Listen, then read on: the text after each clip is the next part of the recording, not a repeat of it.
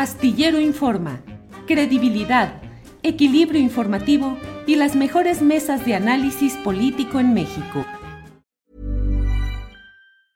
Cool fact a crocodile can't stick out its tongue. Also, you can get health insurance for a month or just under a year in some states. United Healthcare short term insurance plans, underwritten by Golden Rule Insurance Company, offer flexible, budget friendly coverage for you. Learn more at uh1.com.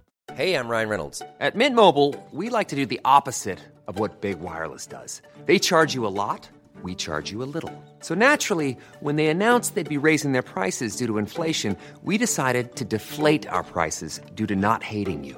That's right. We're cutting the price of Mint Unlimited from $30 a month to just $15 a month. Give it a try at mintmobile.com slash switch. $45 upfront for three months plus taxes and fees. Promote for new customers for limited time. Unlimited more than 40 gigabytes per month. Slows. Full terms at mintmobile.com. Astillero Informa. Credibilidad, equilibrio informativo y las mejores mesas de análisis político en México. Saludo con muchísimo gusto a Víctor Ronquillo, periodista y escritor de libros. ¿Cómo estás, Víctor? Bien, contento, no, no hay problema. Sabemos de la dinámica del periodismo y del trabajo que hacen ustedes, ¿no? Con mucho gusto estamos aquí, mi querida Adriana. Gracias, gracias, Víctor. Ricardo Ravelo, periodista y escritor también. ¿Cómo estás, Ricardo? ¿Qué tal, Adriana? Buenos días, buenas, buenas tardes, perdón. Este, un saludo a mis compañeros también, Víctor y Guadalupe. Este, un saludo también para Julio y al auditorio que nos eh, está siguiendo ahora. Muchas gracias. Guadalupe Correa, profesora en George Mason University. ¿Cómo estás, Guadalupe? Hola, Adriana. Pues muy, muy contenta de estar aquí contigo, con Víctor y con Ricardo. Y pues un saludo a todos y a, Julio a la distancia. Mm, muy feliz de estar aquí. Muchas gracias. Pues sí, se nos fue de pinta, así que vamos a poder hacer travesuras el día de hoy. pues empezaría contigo, Víctor. Em, pues en este informe que presenta hoy el eh, presidente de la República, habló sobre el tema de la seguridad como un tema también eh, pues no nada más heredado, sino también llevan dos veces que menciona que los cárteles no se generaron en su gobierno en estos tres años en estos ya casi tres años, y eh, pues incluso hizo mención de dos, del cártel eh, Jalisco y de, me parece, el cártel del Pacífico.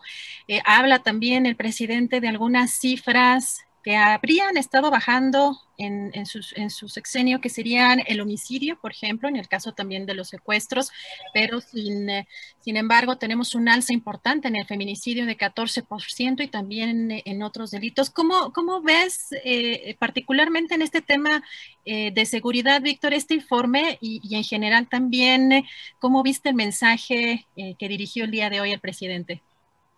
Bueno, son, son varios temas, ¿no? Yo creo que en principio habría que ver qué finalidad tienen estos mensajes.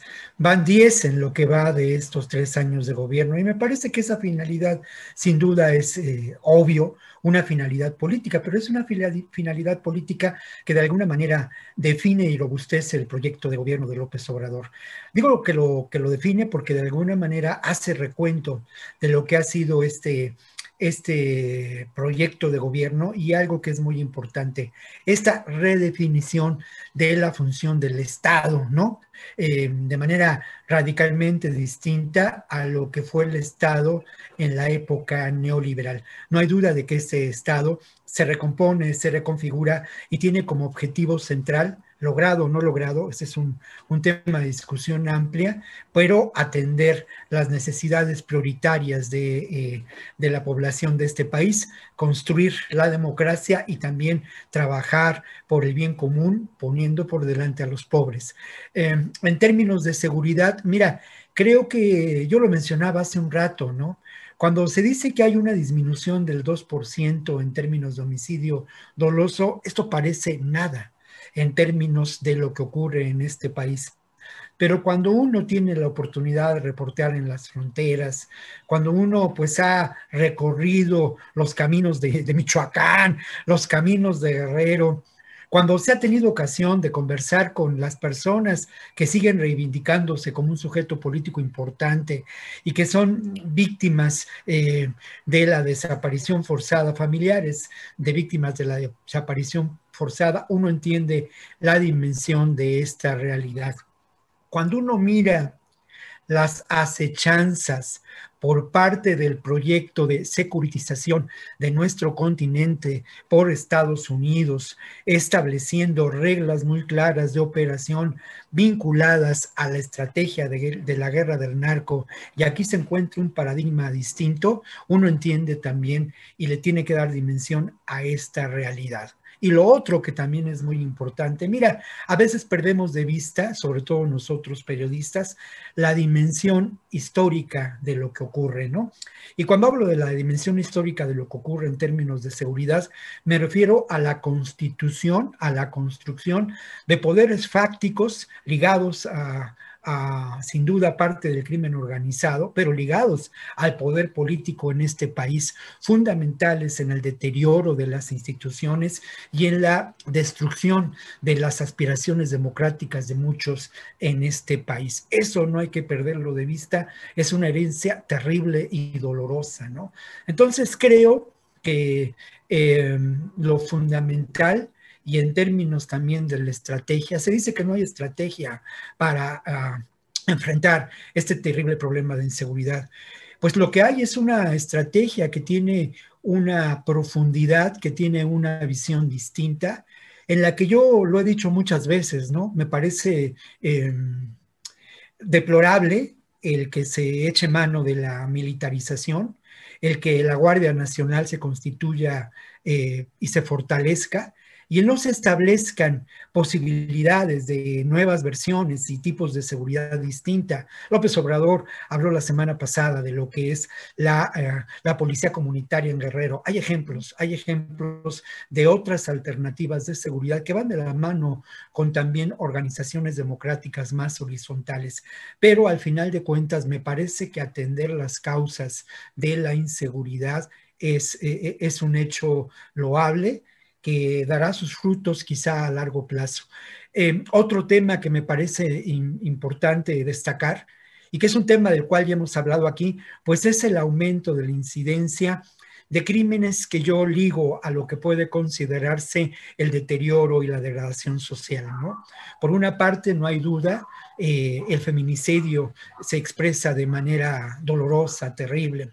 Por otra parte, la violencia doméstica, la violencia intrafamiliar, que tiene que ver precisamente con esta condición y con esta realidad que, bueno, no puedo, no tenemos el tiempo para ampliar el tema de la degradación social, pero sí creo que hay otro elemento importante en cuanto al aumento de, de delitos, que ese sí no lo habíamos discutido ni reflexionado en torno a ello. Hay un aumento considerable en términos de la extorsión. ¿Por qué? Porque hay una sensación de inseguridad creciente y lamentable en este país en muchos lugares, pero sobre todo en los lugares que han sido vulnerados por la presencia del crimen organizado, ¿no? Tamaulipas, el Estado de México, Michoacán, Jalisco, y en ellos, en esos estados y otros, lo que son municipios en donde, pues, francamente, la, la violencia se expresa duramente, ¿no? Hay, hay algunas otras eh, ideas que, que, valdría la pena, la pena señalar,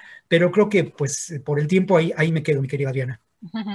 Muchas gracias, Víctor Ricardo. Pues también en este tema de este informe del presidente que eh, pues eh, reconoce los incrementos en algunos delitos, pero como bien dice Víctor, em, suena quizá muy poco el 2% que haya bajado el homicidio, pero será algo positivo, eh, Ricardo, si veníamos de una trayectoria eh, o una inercia muy fuerte en términos de violencia, se habrá contenido eh, en, algunos, en algunos delitos, como menciona a veces la secretaria de Seguridad Ciudadana Rosa Isela Rodríguez, o cómo ves el manejo en el tema de seguridad. Bueno, ese 2%, pues bueno, es peor es nada, ¿no? Eh, sin embargo, bueno, esto no, no alcanza para ni siquiera para considerar que el gobierno esté haciendo algo positivo por esto. Eh, el país creció a 67 millones de pobres con la pandemia. Es decir, hay una, hay una, hay hierros, hay desatinos en la política económica que se están reflejando, según datos del Coneval. Eh, Obviamente, mucho de esto tiene que ver con la falta de apoyos a las empresas, las dejaron quebrar y esto generó desempleo. Y ahí está el desempleo, ahí están los pobres, que es lo que alimenta el proyecto de la 4T. Entre más pobres haya, pues esto se convierte en un semillero electoral que hay que seguir manteniendo a través de programas sociales. En el respecto del tema de la seguridad, pues el presidente está reprobado. Es decir, es un gobierno sin resultados. Eh, hablar de un 2% a mí me daría vergüenza como presidente. Eh, me pareciera más honesto reconocer que la política de seguridad ha fallado y que no han sabido articular una estrategia eficaz frente al crimen organizado. Tiene razón el presidente cuando habla de que los cárteles no, no surgieron en este periodo eh, actual, sino que vienen del periodo neoliberal. Este, en efecto, surgieron hace muchos años, este, las organizaciones criminales se han asociado unas con otras, eh, algunas se han debilitado, este, producto de sus mismos ajustes de cuentas, otras se han fortalecido a través de distintos mecanismos que tienen que ver con la protección recibida en, sexenios anteriores. Me parece que un caso emblemático es Sinaloa y el cártel de Jalisco Nueva Generación, que son los dos grupos que consolidó, por un lado, se consolidaron en el periodo panista del año 2000 a la fecha, cuando se dio el parteaguas eh, entre lo que fue el régimen del partido de Estado y la alternancia en el año 2000. Ahí se fortalecieron estos dos grupos. Y ya el resto, bueno, pues son organizaciones eh, muy beligerantes, muy violentas, que eh, de una o de otra manera han controlado territorios y han ampliado su portafolio de actividades criminales que, que tienen al país este, en una verdadera crisis de seguridad. Sin embargo, eh, el hecho de que no hayan surgido en este, en este periodo y que sean producto del neoliberalismo, no exima al presidente de la responsabilidad de combatir al crimen organizado. Es decir, hoy Michoacán, eh, por ejemplo, está tomado por el crimen y no hay gobierno municipal, ni hay gobierno estatal, ni hay gobierno federal presente. No obstante que tenemos una militarización eh, espantosa, eh, escandalosa. Uy, se nos está yendo Ricardo. Ay, a ver si regresa. Bueno, lo que regresa Ricardo Guadalupe, a ver si eh, vamos contigo, em, ¿cómo ves el, tema eh, de la seguridad en este discurso del presidente López Obrador el día de hoy? Em, ¿Coincides en que, en que son eh, resultados muy pobres o que falló la estrategia? Cómo le entregaron además también el país al presidente López Obrador y realmente había estrategia alguna que pudiera surtir efecto. ¿Cómo ves este tema, Guadalupe?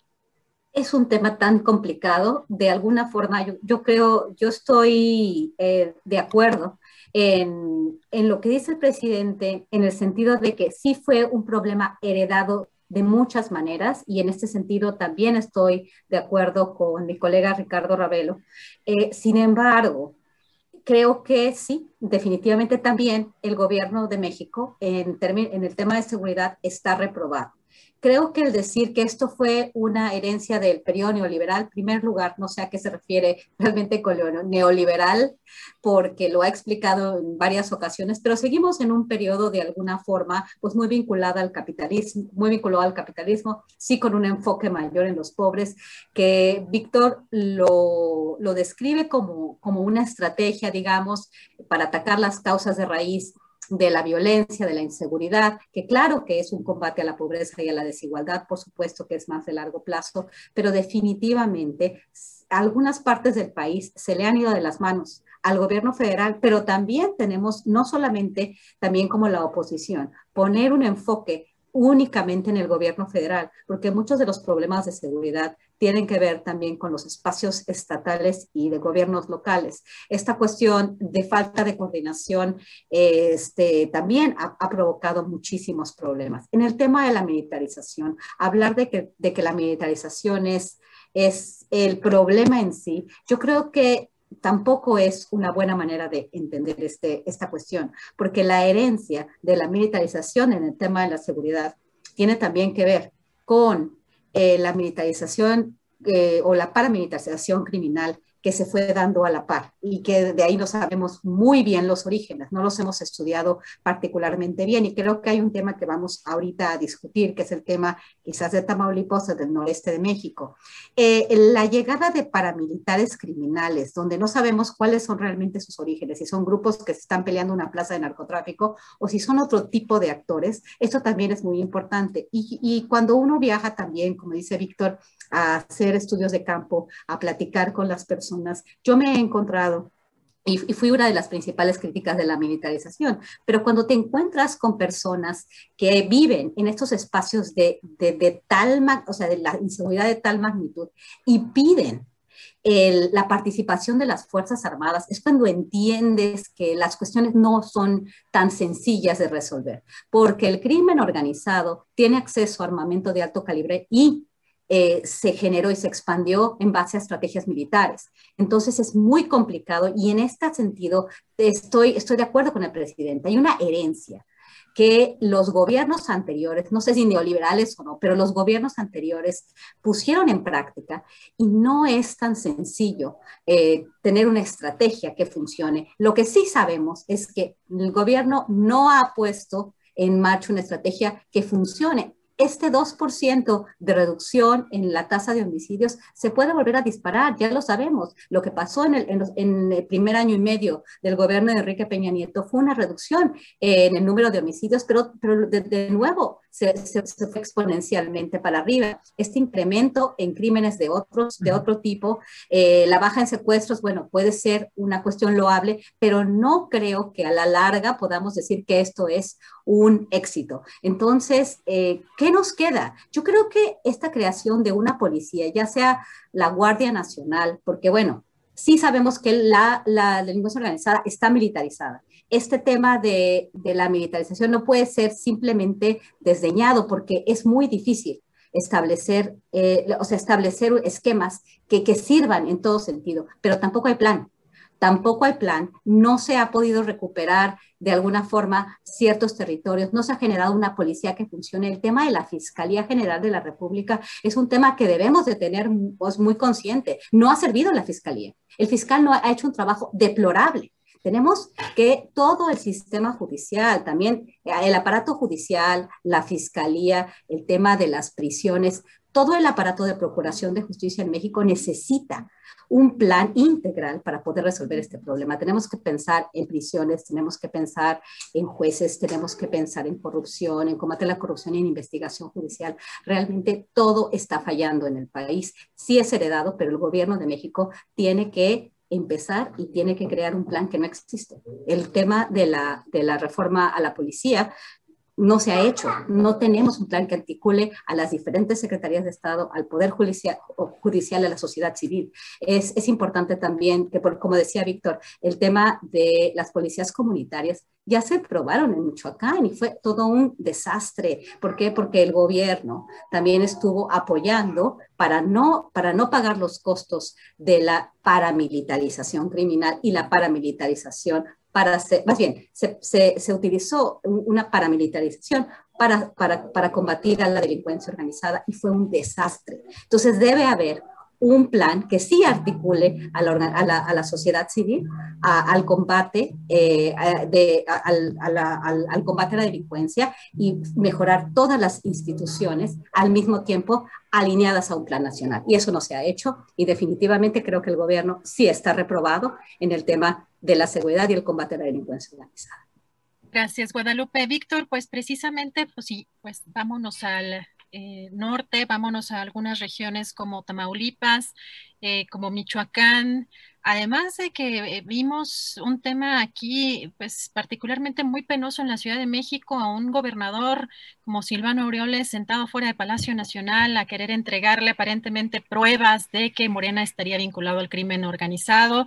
Em, en declaraciones, incluso el gobernador eh, dijo que lo que quiere evitar es que en 2024 pues, eh, un presidente sea puesto por eh, cárteles del crimen organizado. ¿Cómo ves lo que está sucediendo tanto en Michoacán, Víctor, como en Tamaulipas, donde pues parece ser que hay, hay hechos inéditos ¿no? en, agresiones, violencia contra ciudadanos al azar, eh, donde quizá, no sé si sea mi ignorancia, pero a lo mejor por lo menos acá no teníamos conocimiento de que algo así eh, sucediera o con esa frecuencia. Digo, creo que conocíamos muchos casos a lo mejor de migrantes que eh, matanzas, ahorita por ejemplo creo hay una, una, serie de Netflix que acaba incluso de, de salir sobre la matanza de la masacre en Allende, pero mm, una situación al azar como tan Em, híjole, no sé, tan compleja. ¿Cómo, ¿Cómo ves tú, Víctor, qué es lo que está sucediendo en esos lugares? Bueno, como lo mencionas, Adrián, es una situación de una enorme complejidad, pero al final de cuentas, pues se trata de, eso, ¿no? De tratar de abordar en el análisis esta complejidad, estas diferentes eh, ah, dimensiones de, de la complejidad. Yo empezaría por esta expresión de lo que mi maestro José Agustín llamaba la tragicomedia nacional. Este gobernador, sentado en una sillita de plástico afuera de Palacio Nacional, eh, con un, con un, con un uh, archivero un portátil, un folder grande, ¿no? De supuestas pruebas, para denunciar cómo eh, Morena había sido penetrado por el narcotráfico o establecía una alianza, ¿no? Es deplorable porque al final de cuentas em, creo que no le dieron las pruebas eh, eh, a Silvano Auroles para convocar una conferencia de prensa y presentarlas públicamente, ¿no? Creo que lo que se buscaba puede ser un impacto mediático que los cálculos de quienes lo, lo, lo lo realizaron, lo instrumentaron, no, no consideraron el ridículo al que se expuso a este, a este personaje, que por lo demás ya lo señalaba yo en, en, la semana anterior. Habría que ver, habría que escuchar las denuncias de los pobladores, por ejemplo, de Aguililla, que mencionan cómo este, este poder político constituido por Silvano Aureoles se ha, aliado a una facción de un cártel eh, criminal y que de alguna manera, pues parte de la violencia que se gesta en esta, en esta, ah, en esta región de Michoacán tiene que ver con, este, con esta pugna, ¿no? Esto no es eh, la versión oficial que nos han dado a conocer, y luego también, hablando de otras versiones de esta realidad, ya lo mencionaba yo la semana anterior, ¿no? ¿Qué está ocurriendo en la, en la meseta, meseta purépecha de Michoacán en relación a la presencia del crimen organizado y a la economía del delito? Pues hay varios negocios, ¿no? El, el, el, más evidente, pues es el control del territorio para la generación de lo que llaman el oro verde. ¿Qué es el oro verde? El aguacate. Y ahí, me lo decían los compañeros de Nahuatzén, pues el crimen organizado ha sido la mano derecha de las grandes empresas apoyadas, asociadas a este poder político. Este es parte de la realidad. Las, eh, las comunidades como Cherán, como Nahuatzén y otras eh, comunidades eh, de pueblos originarios en Michoacán han tenido un episodio de sufrimiento terrible y doloroso como parte del hostigamiento político realizado por el gobierno de Silvano Aureoles, ¿no? Esto obviamente no estaba en su carpeta de pruebas, pero esto está presente, incluso lamentablemente no es algo que se documente de manera frecuente en los medios, pero esto es una realidad que se vive en la meseta purépecha. Hay presos políticos y hay presos políticos y hay personas desaparecidas y hay homicidios eh, que han sido causados precisamente por la defensa del territorio de estos personajes. De tal manera que tenemos una complejidad enorme en relación a esta realidad. ¿Qué ocurre en Tamaulipas y qué ocurre en este escenario nacional donde lamentablemente en las últimas semanas se han multiplicado los casos de homicidio, las masacres, hechos que podemos considerar lamentablemente como parte de una realidad de narcoterrorismo, como ocurrió en Reynosa, ¿no? ¿Qué es lo que ocurre? Pues lo más simple sería decir que hay un reacomodo de poderes, que los narcos y los grupos del crimen organizado están mostrando el músculo. Bueno, yo considero que esto es parte de la realidad, solamente una parte. Yo creo, y aquí en afán de, adelantar en la reflexión, de poner sobre la mesa, nuevo, sobre la mesa nuevos enfoques, ¿no? Como lo ha hecho eh, Guadalupe hace un, hace un momento, hablemos y ya lo hemos hecho, de la construcción de grupos paramilitares, de la constitución, perdón, de grupos paramilitares al servicio del mejor postor. Hablemos de violencia política ejercida desde las alturas del poder político en Tamaulipas. Volvamos a una pregunta elemental eh, que ya he formulado aquí y que recuerda lo que le decía Sherlock Holmes a Watson. Follow the money. ¿A quién beneficia? Este estado de eh, incertidumbre? ¿A quién beneficia el que estas eh, masacres se estén dando en Zacatecas? ¿A quién beneficia eh, esta posición de Silvano Auroles? ¿A quién beneficia el que el gobernador de Tamaulipas en este momento y hace unos días declare que el gobierno federal no ha actuado en, consideración a hechos tan fuertes, ¿no? Por otra parte, no hay duda, y ya lo decía yo hace semanas, eh, el, asunto de, de eh, la violencia política en el conflicto electoral nos tiene que dejar ver que hay otras historias que tienen que ser contadas contadas, realidades que están más allá de la percepción de nosotros como analistas del tema, de los eh, medios de comunicación y que tenemos que empezar a, plantearnos, ¿no?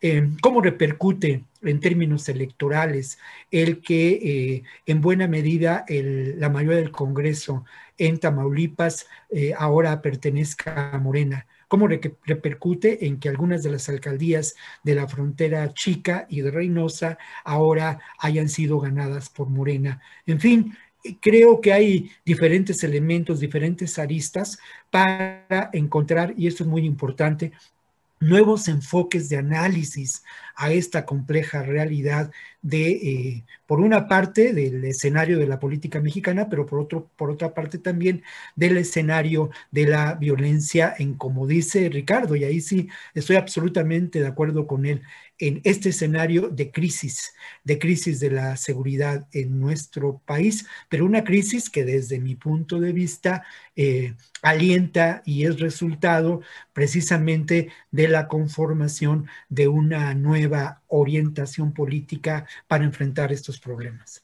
Gracias, Víctor. Guadalupe, pues tu opinión sobre este tema, Tamaulipas, Michoacán y dos gobernadores que están y han estado vinculados con el crimen organizado, no de hoy, no de ayer, pues ya tiene pues bastantes años y sobre todo pues eh, cómo ha cambiado, qué ha marcado la, la etapa postelectoral, Guadalupe. Claro que sí. Yo creo que es un tema muy complejo y quiero añadir un aspecto a lo que dijo Víctor que me pareció muy, muy sensato, muy, muy holístico en, su análisis, en el tema principalmente de Michoacán.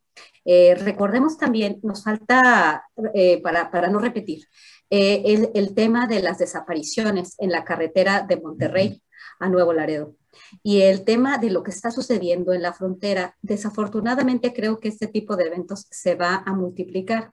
Y aquí un poco haciendo o acompañando a lo que dice Víctor, ¿quién se beneficia de este tipo de violencia? ¿De qué estamos hablando?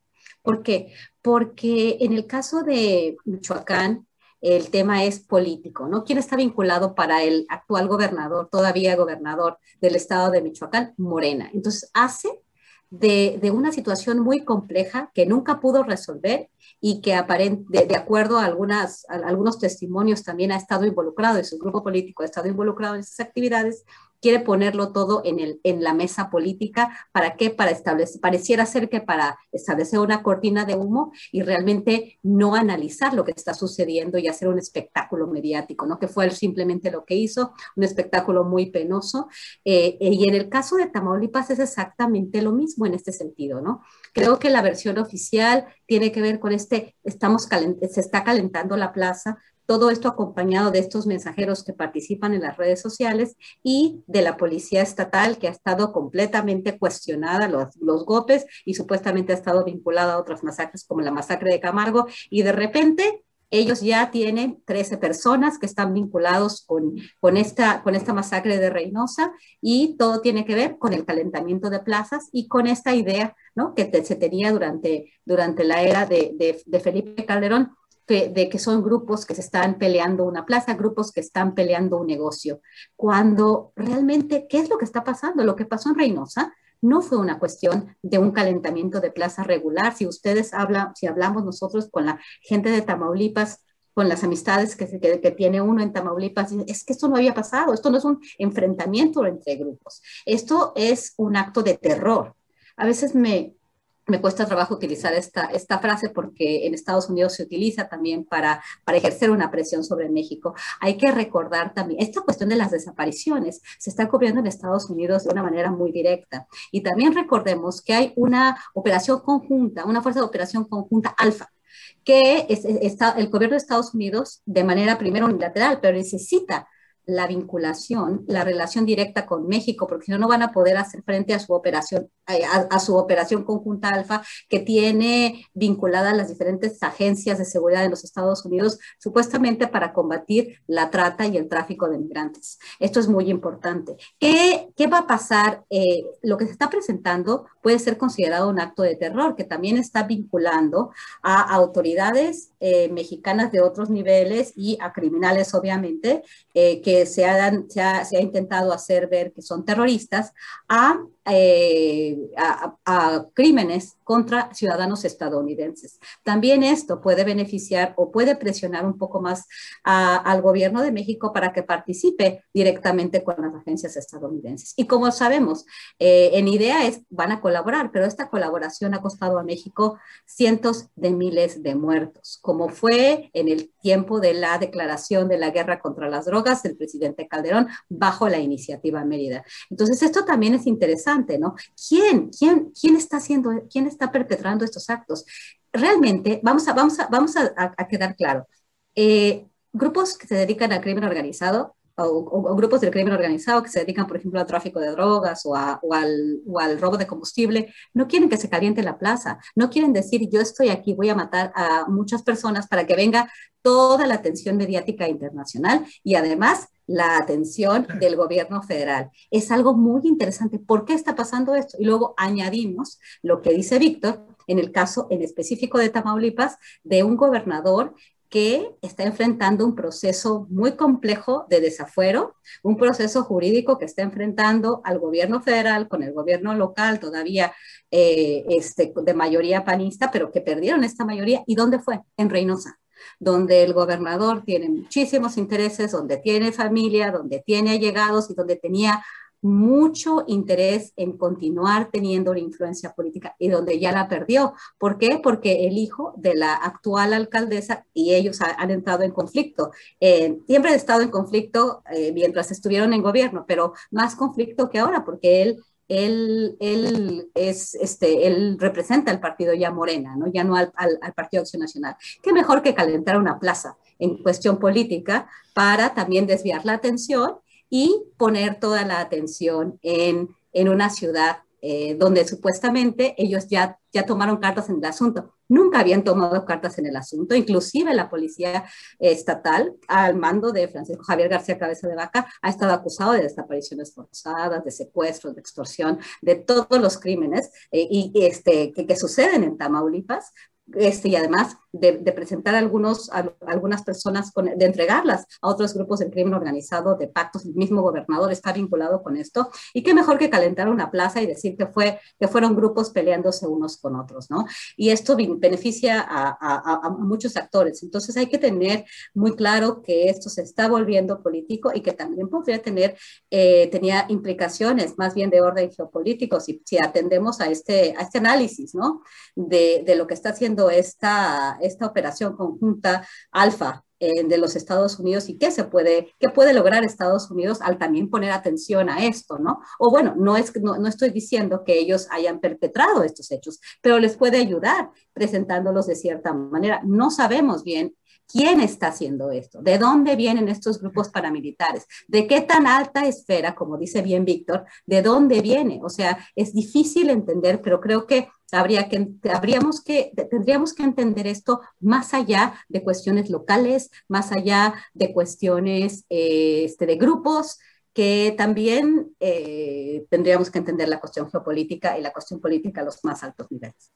Gracias, Guadalupe. Y también hay que considerar que eh, pues en Tamaulipas la prensa está sumamente controlada, como lo ha denunciado nuestra colega Marta Olivia López, eh, nuestra colega ya de Tamaulipas, quien ha estado con nosotros. Así que pues es una, es una zona muy, muy conflictiva en, en, términos también informativos. ¿Cómo ves, Ricardo, este tema de Tamaulipas, de Michoacán y, y de estos gobernadores y la violencia que eh, pues no cesa? Bueno, antes que nada, una disculpa porque hubo un apagón y me, quedé hablando. Pero retomando esto, el, el, asunto es que eh, en el caso de Michoacán, eh, te diría, eh, por lógica, por lógica se deduce que un estado que está gobernado por el crimen, pues por supuesto que tuvo una total injerencia en las elecciones del pasado 6 de junio. Sería muy infantil no considerarlo así. Yo no meto las manos por Aureoles porque además este, hay muchas quejas y denuncias de toda la corrupción que, que él ha operado eh, como gobernador.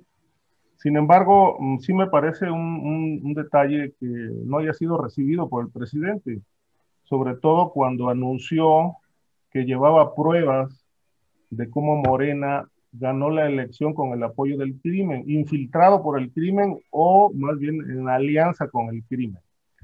El presidente dijo que, era un tema que le competía a la Fiscalía General de la República. Eh, tiene razón. Este, es muy lamentable que Aureoles no haya acudido a la Fiscalía, pero también hay que considerar que este asunto es político y que sí le competía al presidente escucharlo. Este, muy lamentable el show de Aureoles porque, bueno, hubiera, se hubiera plantado ahí afuera del Palacio Nacional este, hacer una guardia eh, de días, de semanas, eh, para que el presidente lo recibiera. Pero bueno, no aguantó mucho. Ricardo, perdóname que te interrumpa. No, si lo hubiera recibido el presidente, no se podría malinterpretar incluso como que hubiera un acuerdo en lo oscurito, no sería una especie de como de confesión, digamos, por parte de, de, del gobierno federal o por parte del presidente de la República como de tener conocimiento. No, no sé, este, ¿cómo ves eso, Ricardo? As a person with a very deep voice, I'm hired all the time for advertising campaigns. But a deep voice doesn't sell B2B, and advertising on the wrong platform doesn't sell B2B either. That's why if you're a B2B marketer, you should use LinkedIn ads. LinkedIn has the targeting capabilities to help you reach the world's largest professional audience. That's right, over 70 million decision makers all in one place. All the big wigs, then medium wigs, also small wigs who are on the path to becoming big wigs. Okay, that's enough about wigs. LinkedIn ads allows you to focus on getting your B2B message to the right people. So, does that mean you should use ads on LinkedIn instead of hiring me, the man with the deepest voice in the world? Yes. Yes, it does. Get started today and see why LinkedIn is the place to be to be. We'll even give you a $100 credit on your next campaign. Go to linkedin.com slash results to claim your credit. That's linkedin.com slash results. Terms and conditions apply. Tired of ads barging into your favorite news podcasts? Good news. Ad-free listening is available on Amazon Music for all the music plus top podcasts included with your Prime membership. Stay up to date on everything newsworthy by downloading the Amazon Music app for free or go to amazon.com slash news ad free. That's amazon.com slash news ad free to catch up on the latest episodes without the ads.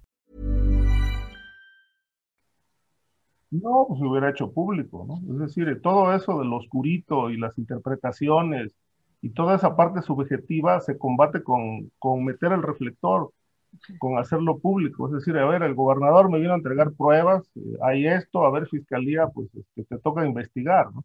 Ahora, si no se dice nada, bueno, pues eh, esto, por supuesto que se presta. Lo que no se hace público se malinterpreta. Esa es una regla que siempre ocurre, ¿no? Este, pero bueno, eh, creo que hubiera sido sano conocer las pruebas. Él ha dado algunos pedazos de información, me parece que muy, este, muy despicadas, pero muy despicados, pero no, no conocemos bien a bien un, un, informe detallado de cómo, cómo intervino la, el crimen en, en, en Michoacán, eh, ni en otros estados. Y finalmente habrá que ver, eh, ahora que resuelva el Tribunal Federal Electoral, eh, las impugnaciones de esos, de esos estados donde, donde presuntamente el crimen intervino. Eh, creo que, bueno, pues si lograron recabar las pruebas eh, suficientes, elementos duros, eh, pues probablemente haya algún resultado este, importante, pero de otra manera, eh, sin duda que, bueno, es, lo más probable es que puedan ratificar los triunfos de Morena. Ahora, en el caso de Tamaulipas, eh, coincido con lo que dice Guadalupe, pero hay un punto que, que, que sí eh, explica que hay una, una, guerra de plaza, una guerra, una guerra importante. Eh, digamos que en los estados, eh, sobre todo en Sinaloa, se mencionó mucho la presunta intervención del cártel de Sinaloa eh, y, del, y otros grupos como el cártel de Jalisco en estas elecciones. Curiosamente, estos dos grupos criminales, pero particularmente el de Jalisco, ya está instalado en, en, Tamaulipas y ya está presuntamente con una alianza con el cártel del Golfo para enfrentar a las otras dos organizaciones que están operando ahí. Es decir, sí hay una lucha criminal, pero también hay una lucha política. Y esta lucha criminal es el reflejo de la lucha política. Es decir, en la medida en que Morena va avanzando en Tamaulipas, se van aproximando los presuntos grupos aliados de Morena en esa entidad, donde antes ni siquiera se atrevían a pisar ese territorio. De tal suerte que, bueno, se está como cerrando la pinza. Por un lado, están cercando al gobernador, ahora ya ganaron el Congreso, eh, lo blindan con un fuero, probablemente lo vayan a desaforar, le van a quitar el poder, pero para entonces ya hay entiendo, un control más o menos claro de otros grupos criminales presuntamente aliados de Morena que ya están afincados en el territorio. Es decir, es, un, es una estrategia a dos vías. Por un lado se avanza en el terreno criminal y por otro lado en el político. Y esto es lo que nos está detonando la crisis de seguridad que vive Tamaulipas, los enfrentamientos porque ahora que ya entró Cártel de Jalisco, bueno, pues este, se está generando mucha violencia, como es lógico cuando se va a pelear un territorio de la magnitud de esa entidad. ¿no? Gracias. Eh, Ricardo, vamos a pasar a otro tema. Tenemos, nos quedan todavía tres temas. Quiero que nos alcance el tiempo. Estoy muy picada con el tema, eh, híjole, de, del norte del país y de, lo, y la inseguridad que pues no le, no le vemos eh, fin, no le vemos fin, no, sé eh, si me siento un poco desesperanzada en ese, en ese tema, pero si les parece bien, vamos eh, a continuar ahora con el tema de la eh, despenalización de la marihuana, pues eh, como planteaba Víctor, más allá del, del, prohibicionismo, ¿qué implica pues el propio presidente sobre este tema? Em, de la Suprema Corte de Justicia que pues despenaliza el, el, uso lúdico, el presidente López Obrador incluso también se pronunció que si no resultaba en, eh, digamos, beneficios eh, contra el, eh, de alguna manera contra el crimen organizado o en el combate del tráfico de drogas y en el tema también de la salud, pues actuaría, se entiende que propondría una reforma al respecto. Eh, Víctor, ¿cómo ves este tema? Bueno, yo, yo empezaré por un enfoque muy obvio, ¿no? Pero no hay duda de que el prohibicionismo en términos de lo que ocurrió con la prohibición del alcohol, pues generó distintas expresiones de violencia, generó pandillas, generó la actuación de la mafia. Hay una documentación y una versión eh, amplia, hollywoodense al respecto, ¿no? Pero lo que sí sorprende es que eh, en el seno de las Naciones Unidas hace un par de años se reconociera que los efectos de la llamada guerra del, contra el narcotráfico, del prohibicionismo, no hubieran dado mayores resultados, ¿no? En términos, si entendemos por resultados, el que se mitigara el problema, el problema de las adicciones, el problema de la violencia, el problema de la construcción de poderes fácticos criminales. Este reconocimiento de las Naciones Unidas y una amplia discusión a nivel internacional nos hace perspectiva de eh, cómo enfrentar esta realidad que ya no el problema de las drogas, sino la realidad humana que corresponde a el uso de sustancias que pueden ser recreativas o no recreativas, pues nos tiene que, pensar, que hacer pensar en nuevas alternativas. Estoy partiendo de un enfoque obvio y me voy a permitir también ir un poco más allá y recordar en términos antropológicos, históricos, lo que representan y se puede documentar el uso de drogas en distintos momentos o de sustancias alucinógenas o de sustancias que podrían considerarse que alteran la conciencia en términos de la historia de la humanidad. Y es muy interesante reconocer cómo hay momentos en términos de un salto eh, cuántico eh, sobre la percepción de la realidad. Y esto es, eh, es muy interesante también. Y bueno, estoy quizá saltando de un tema a otro, pero es muy interesante también cómo esta, esta expansión de la conciencia de alguna manera fue un elemento, por una parte, eh, de enorme calidad subversiva en la década de los años 60, y luego fue también utilizado como un recurso para controlar políticamente a quienes habían eh, subvertido el orden eh, establecido en esos años y se habían opuesto a la guerra de Vietnam y de alguna manera estaban vinculados a todos estos movimientos progresistas de términos de revolución de las conciencias en los años 60. ¿no? Todo esto que acabo de decir está ligado precisamente a lo que podríamos considerar como en aquella vieja serie que pues tú no recuerdas, Adriana y, y Adriana, y tampoco Guadalupe quizá, pero algunos de nosotros que somos más veteranos de la vida recordamos, ¿no? Un paso al más allá. Y creo que precisamente no solamente está ocurriendo en México, sino está ocurriendo a nivel mundial. Se está dando un paso más allá en términos del prohibicionismo ¿A quién no conviene este paso más allá? Se ha beneficiado del prohibicionismo. Por una parte, pues estos poderes fácticos del crimen organizado que forman parte de los consorcios a nivel mundial, ¿no? Y está, ahí está la realidad de eh, nuestros países y de países también de Asia, de África, que han sido víctimas de estos consorcios en muchos sentidos.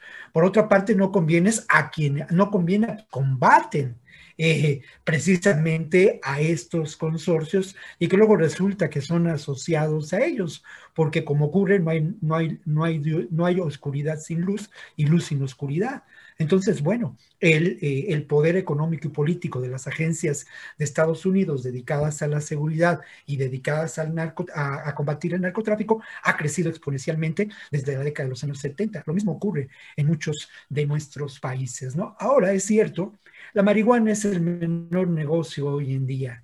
Es un negocio que al final de cuentas incluso podría ser eh, como lo he hecho en otras ocasiones, asumido por el Estado mexicano en una utópica Motamex. Pero en el fondo de todo es un paso para abatir el prohibicionismo y yo recupero el, el espíritu de esta decisión de la Suprema Corte de Justicia, ¿no? Que tiene que ver con el libre desarrollo de la personalidad. Y bueno, por, ahí, por ahí algunos apuntes, Adriana, sobre este tema.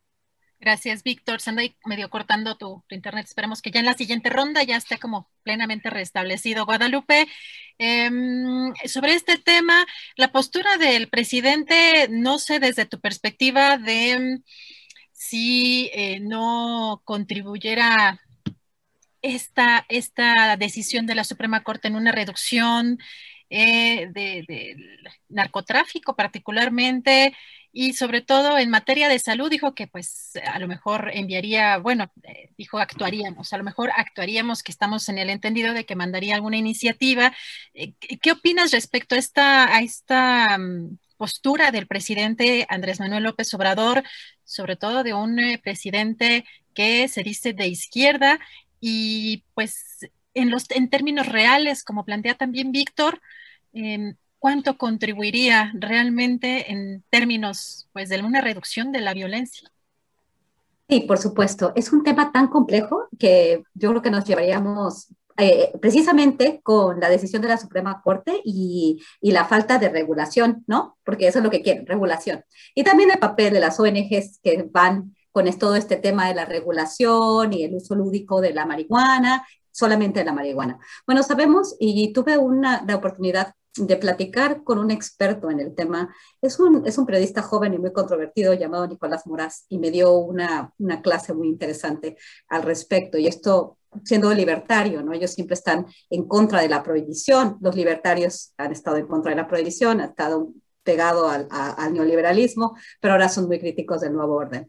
Y, y, él habla de esto, menciona la historia general de las drogas de Antonio Escotado, y aquí eh, explica, bueno, que obviamente la prohibición, qué es lo que ha logrado, ¿no? Y lo que sabemos que ha logrado la prohibición. Ahora bien, ¿qué es lo que quiere el presidente? ¿Cómo, cómo va a actuar?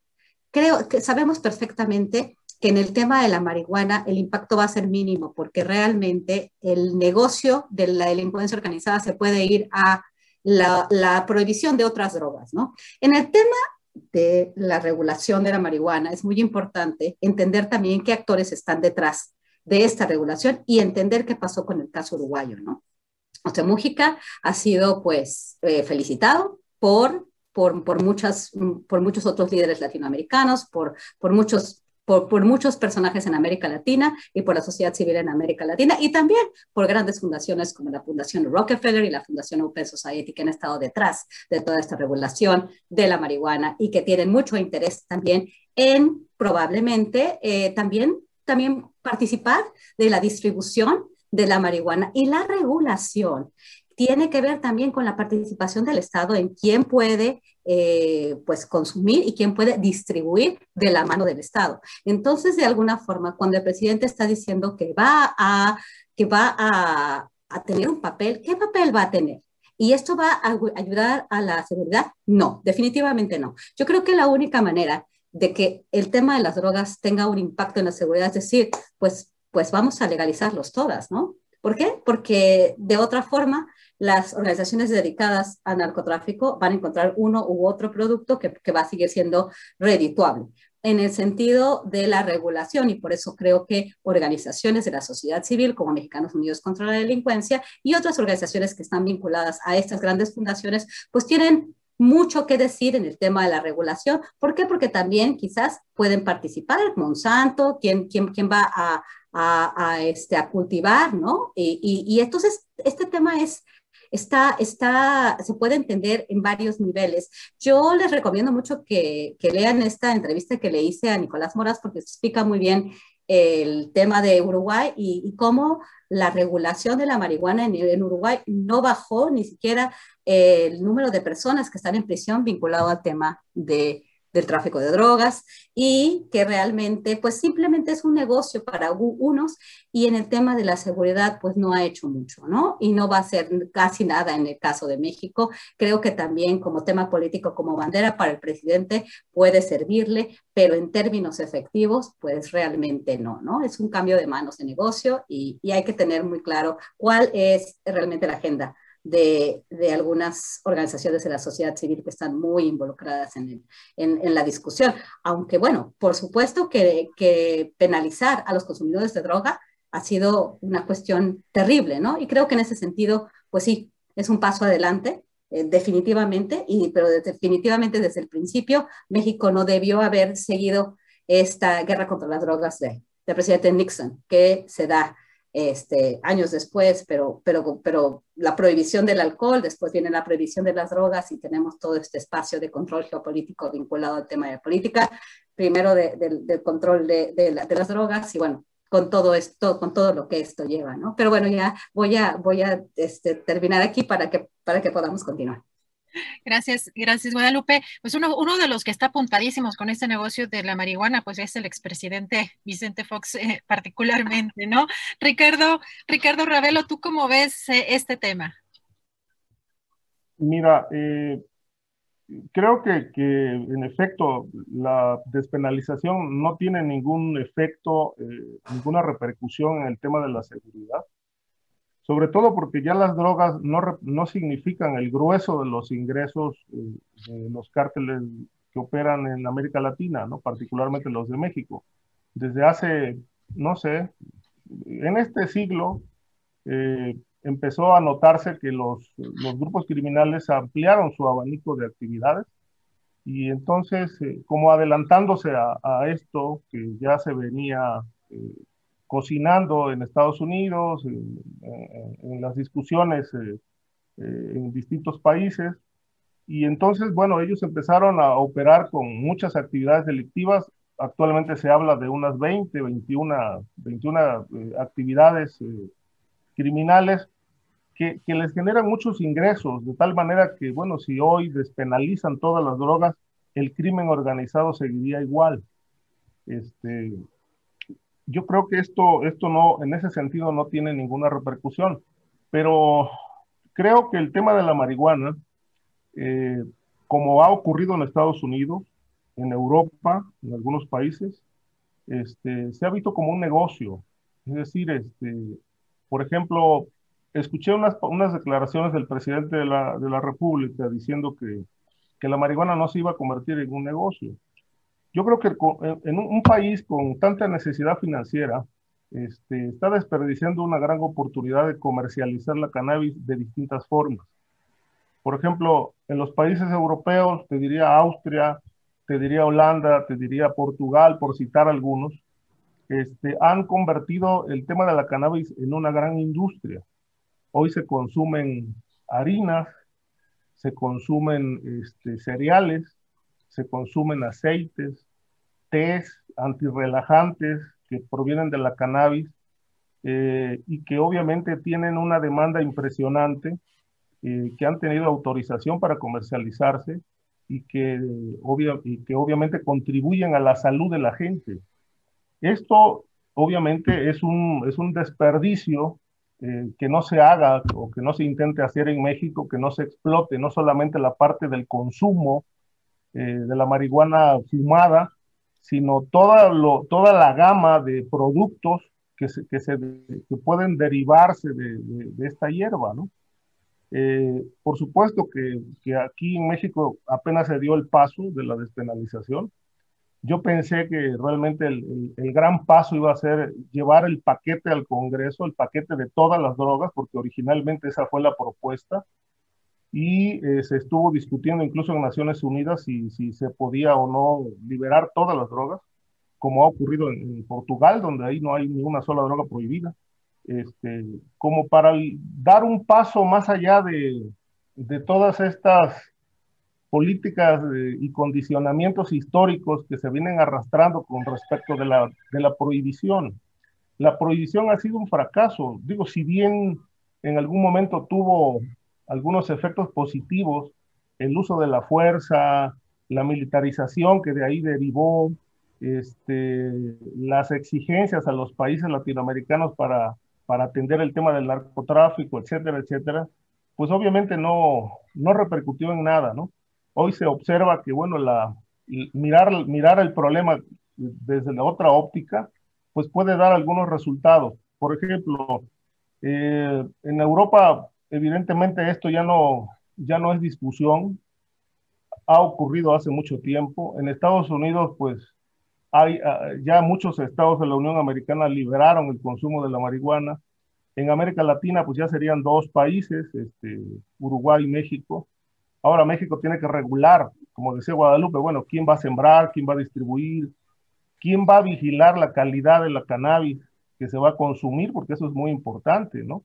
En los países donde se ha liberado, el propio Estado se encarga de vigilar que la calidad de la marihuana sea óptima para que no genere daños en la salud de la gente. así como por ejemplo se, vigilan las drogas, eh, las drogas sintéticas.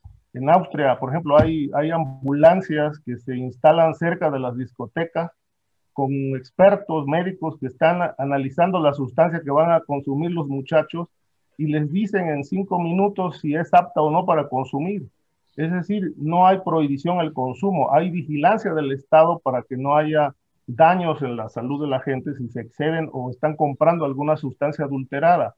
Todo esto forma parte de una política que todavía se tiene que instrumentar en el país, porque bueno, el hecho de, que se haya despenalizado no quiere decir que falten toda la instrumentación legal para regular este, desde la siembra, el consumo, las variedades y sobre todo quiénes van a ser los distribuidores, dónde se va a distribuir, en farmacias, en Oxos, se van a abrir nuevas tiendas como en Canadá, no sé, falta mucho todavía por ver en ese sentido, pero creo que, que si se deja de ver la posibilidad del negocio, pues México pierde muchísimo porque en Canadá y en Estados Unidos la apertura sí este, redituó y ha redituado muchísimos ingresos.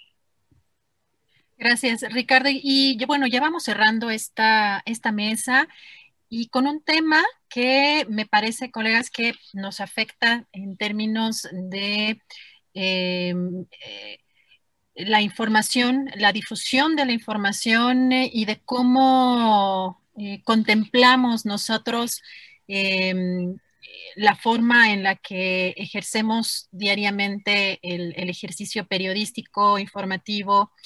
Em, el día de ayer se presentó, como ya había anunciado el, presidente de la República, una sección eh, que se llama eh, ¿Quién es quién de las mentiras de la semana?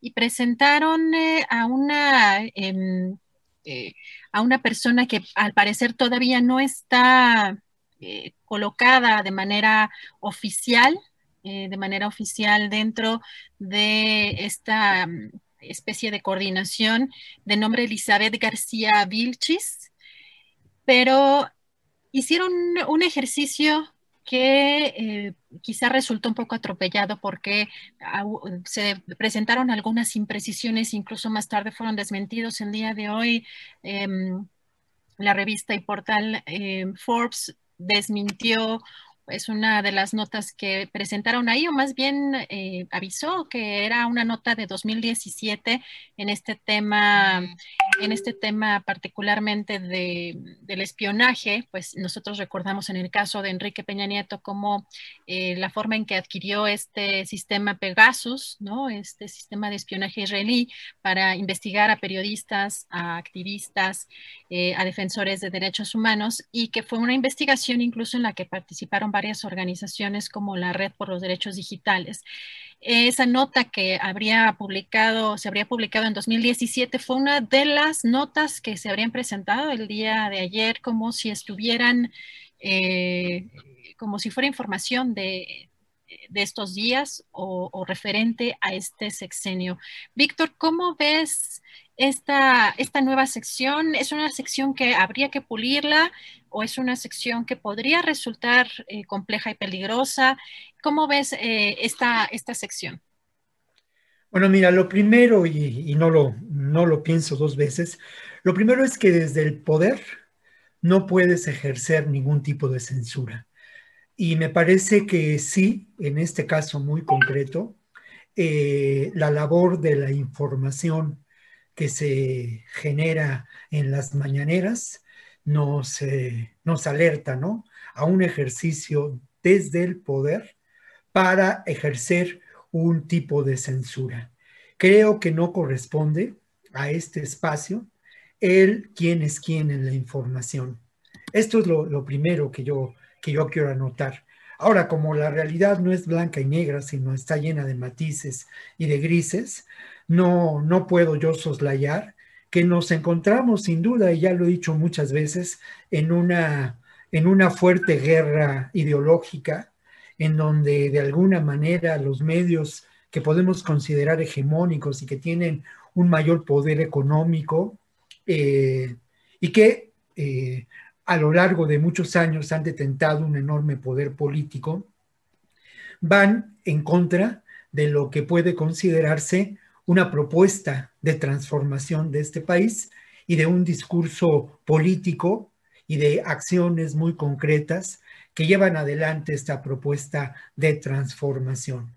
De tal modo que uno escucha eh, y lee a los medios hegemónicos y, evidentemente se, se, ven los recursos, ¿no? Se ven las bombas que lanzan, los torpedos, cómo aprovechan eh, distintos datos de la información, cómo los traducen, cómo los manipulan, cómo hay infinidad, eh, y digo infinidad, pero numerosos comentaristas y analistas en los medios que lamentablemente eh, responden a intereses muy concretos y se hacen eco, a veces pues con e-, evidente, evidentemente parte del negocio y en otras pues simplemente por ingenuidad de, eh, informaciones y de la famosa infodemia, ¿no?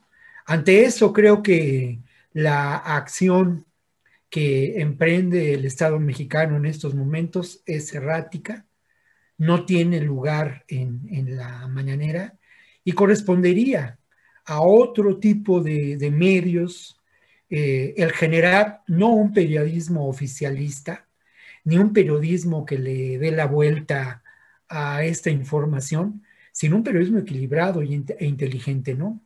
Hay un antecedente, esto tampoco es muy original, hay un antecedente en Argentina donde eh, precisamente el noticiero más importante de lo que podemos considerar la televisión pública argentina o la red de televisión pública argentina, a las 10 de la noche un personaje, un periodista muy prestigiado, eh, demuestra cómo es que, se construyen estas falsas informaciones, da elementos, eh, se, se, eh, incluso, bueno, pues él, él se involucra totalmente, ¿no?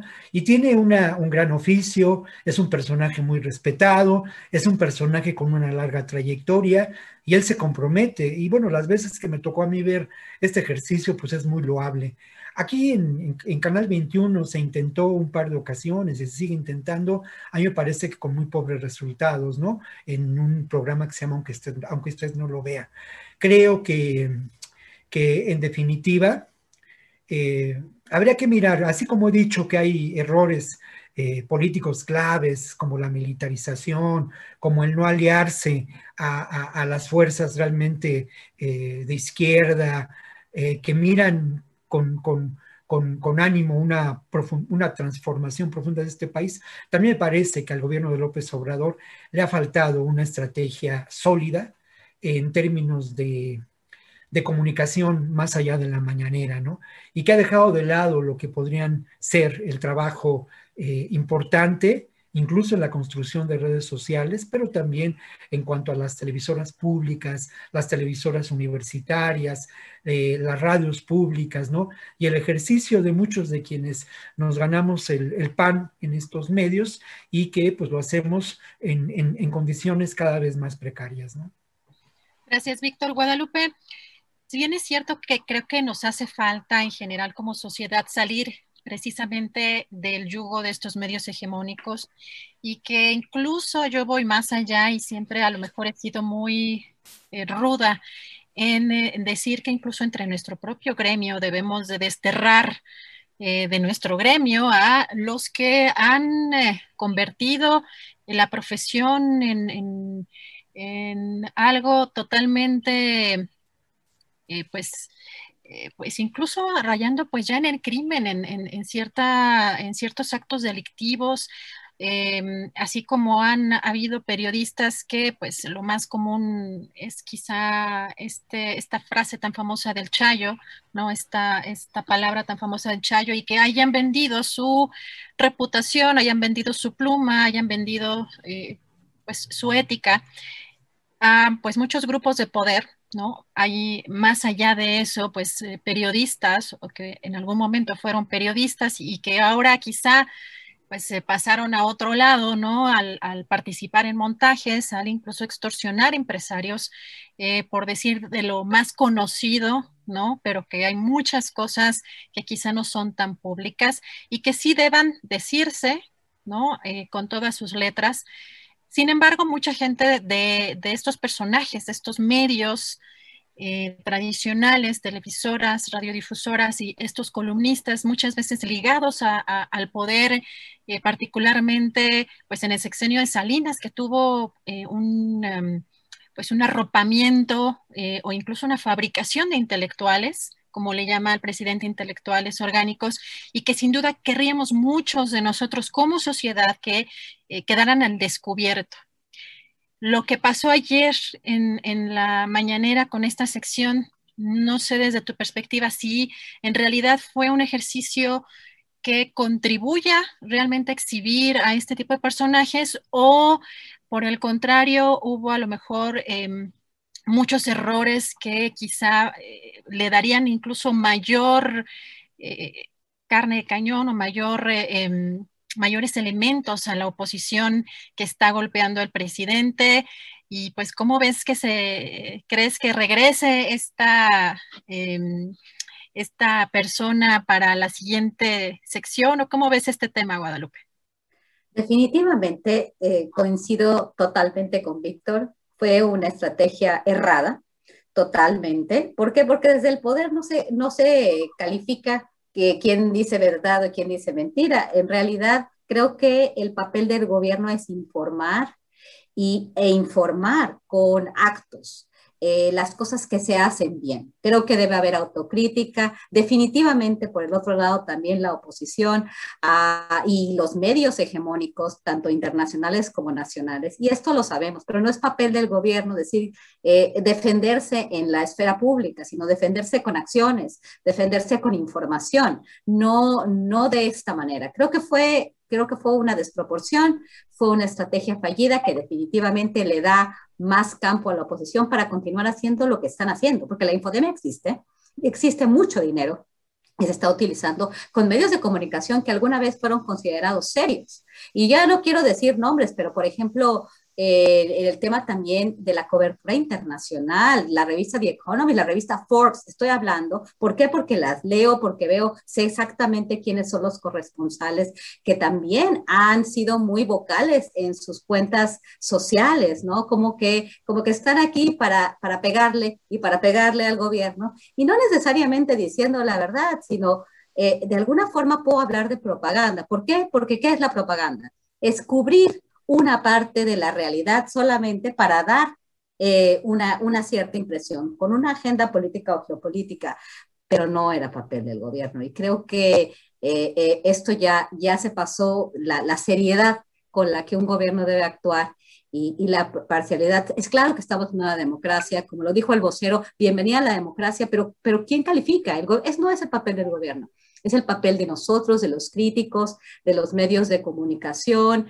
La, democracia en este sentido, la esfera pública, ahí se dirimen este tipo de, cuestiones, ¿no? En una verdadera democracia. Un, error desproporcionado. Yo solamente quiero decirles que me tengo que despedir porque estoy ahorita en un, viaje importante y, tengo que irme, pero no, no porque sean menos importantes, yo quiero este, despedirme de todos ustedes. Muchas gracias, este, Adriana, una excelente moderación. Víctor, Ricardo, como siempre, un placer estar con ustedes. Muchas gracias. un poco. Muchas gracias, Guadalupe. Nos vemos la próxima semana. Hasta luego, que les vaya muy bien. Muchísimas gracias. Gracias a Guadalupe Correa. Ricardo, Ricardo, ¿cómo ves un tema muy polémico? Eh, que pues el presidente, como decía Guadalupe, sin duda creo que sí está enfrentando em, pues también una gran campaña de desinformación eh, en diferentes, en diferentes frentes. Ricardo, ¿cómo sería la mejor forma de desmentir?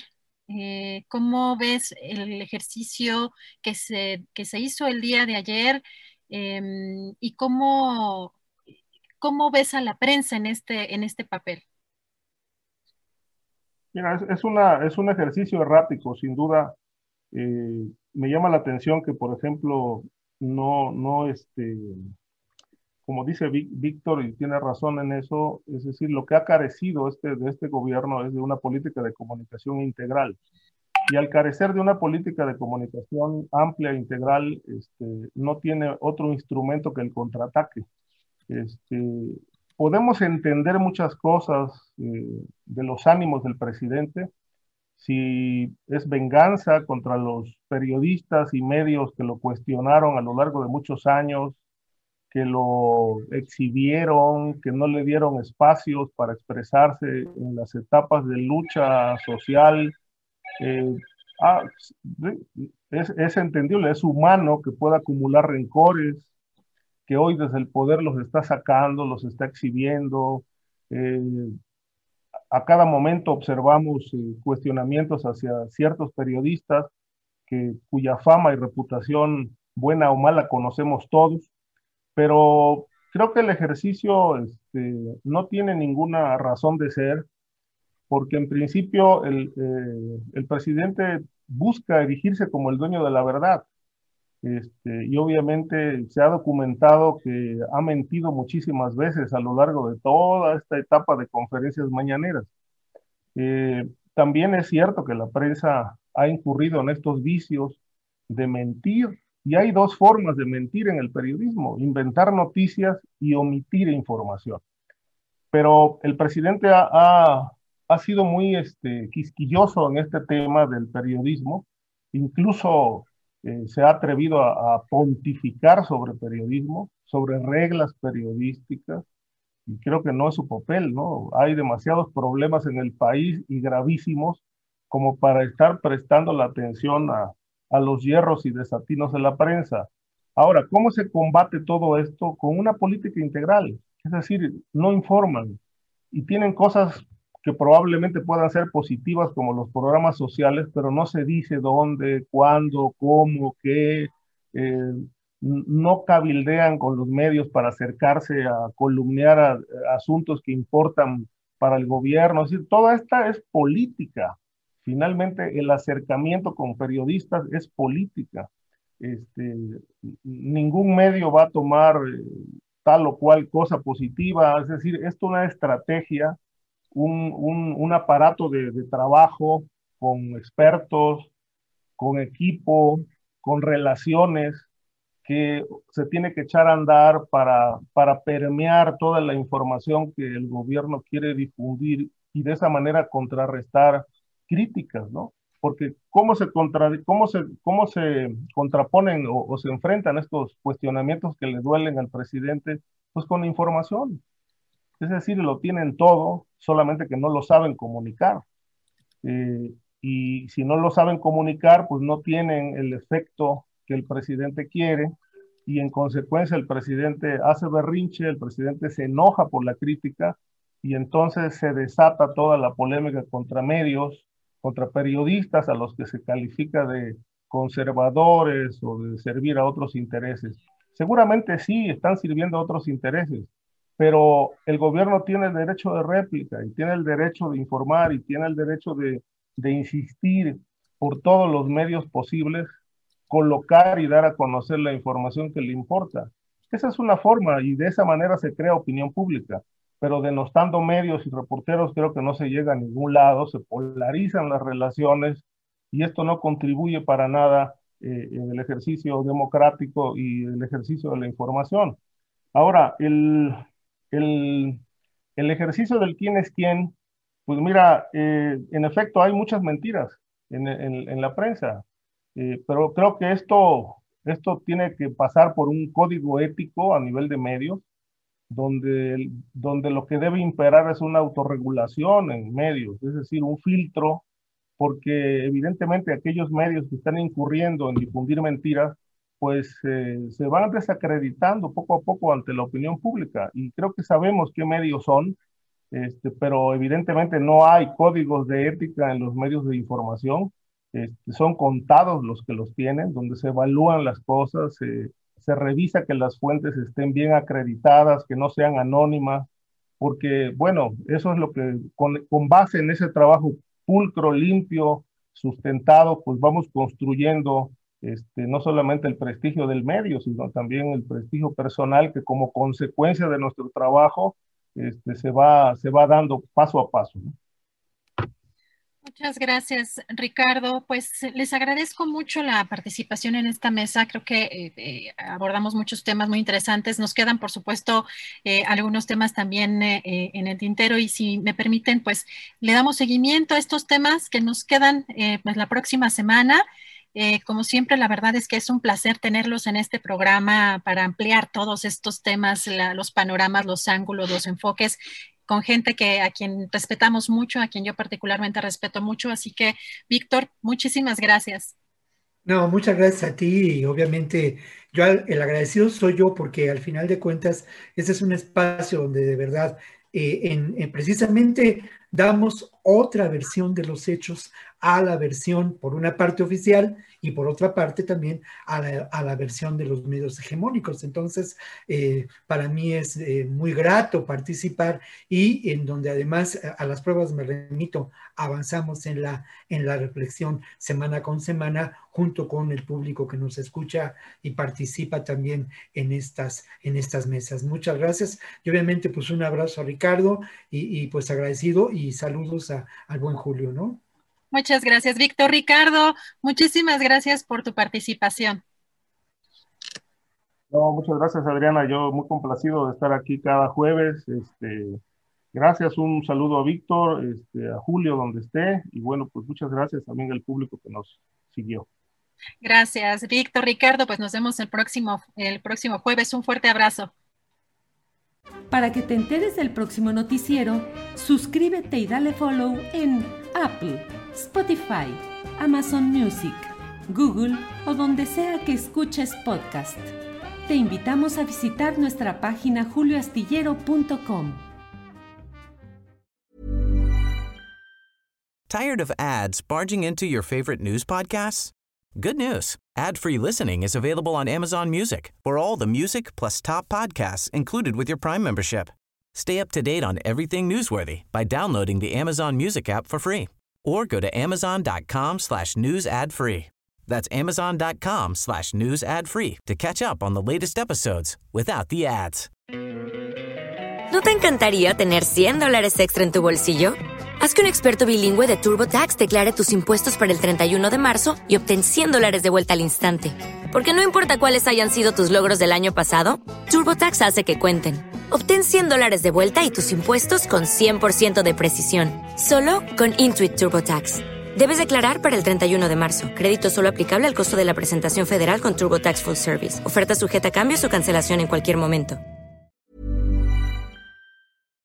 Para que te enteres del próximo noticiero, suscríbete y dale follow en Apple, Spotify, Amazon Music, Google o donde sea que escuches podcast te invitamos a visitar nuestra página julioastillero.com.